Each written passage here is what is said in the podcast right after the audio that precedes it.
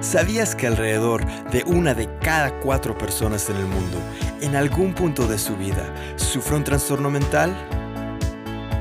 Esto es Cruzando Límites, las fronteras de la mente. Bienvenidos. Como en la canción de Mecano, hoy no me quiero levantar, pero no tiene que ver con mi fin de semana, ojalá. Levantarme implica tender mi cama bueno, nada más ayer de pensar que hoy es lunes, ya empezaba una sensación horrible. Tengo que alzar mi recámara, bañarme, prepararme algo para desayunar, en algún momento del día hacer algo de ejercicio, pero aún si lograra salir de mi cama, de todos modos, mi sentir hoy es que no voy a hacer ninguna diferencia. Se supone que iba bien, prosperando, convencido de que mi camino es el del éxito. De repente es como si hubiera chocado contra una pared. No logro nada. Me siento derribado y no sé ni qué sucedió. Las cosas dejan de tener sentido. Fui buen estudiante. En algún momento, ya en la licenciatura, sentí que no podía, que me había equivocado en la elección de carrera, pero realmente no estaba haciendo todo lo que debía. Me sentía como en la prepa y ya no era la prepa.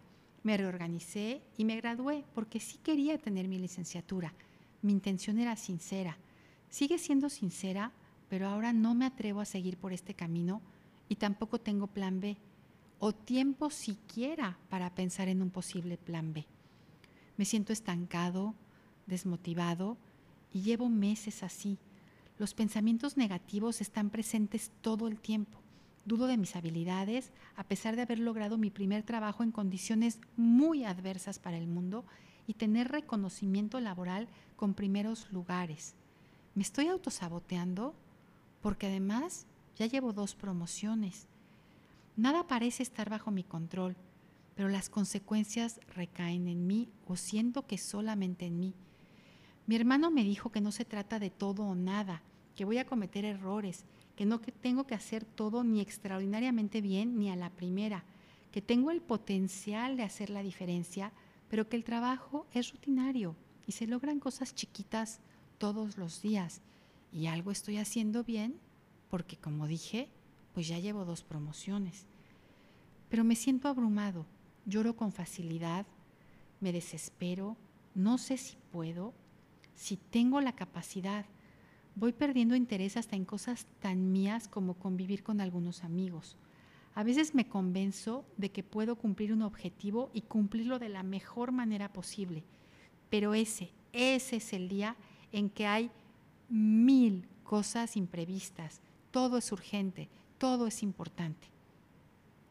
¿Realmente puedo cometer errores ya trabajando en una empresa? Nadie es perfecto. No es posible estar en tres juntas a la vez. Simplemente mencionarlo debería de servir para eliminar la carga, nos vamos a equivocar todos, pero nadie parece asumir responsabilidades, ni siquiera para aprender y volver a cometer los mismos errores.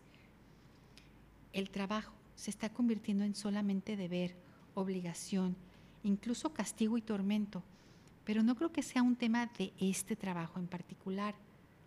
Escucho, veo, estas cosas suceden en todas partes, en algunas hasta peor pero creo que debo considerar que es algo que puedo afrontar desde algunos cambios también en mí. Todo, todo tiene que ver con resultados. Realmente no. El trabajo debería de poder disfrutarse por el trabajo mismo y los, resultados pues tendrían que darse. Si me siento rebasado, me doy cuenta que pospongo las cosas y eso me lleva entonces a sentirme más abrumado. Si me despego de los resultados, la atención tendría que disolverse, reconectarme con la vida y sentirme inspirado.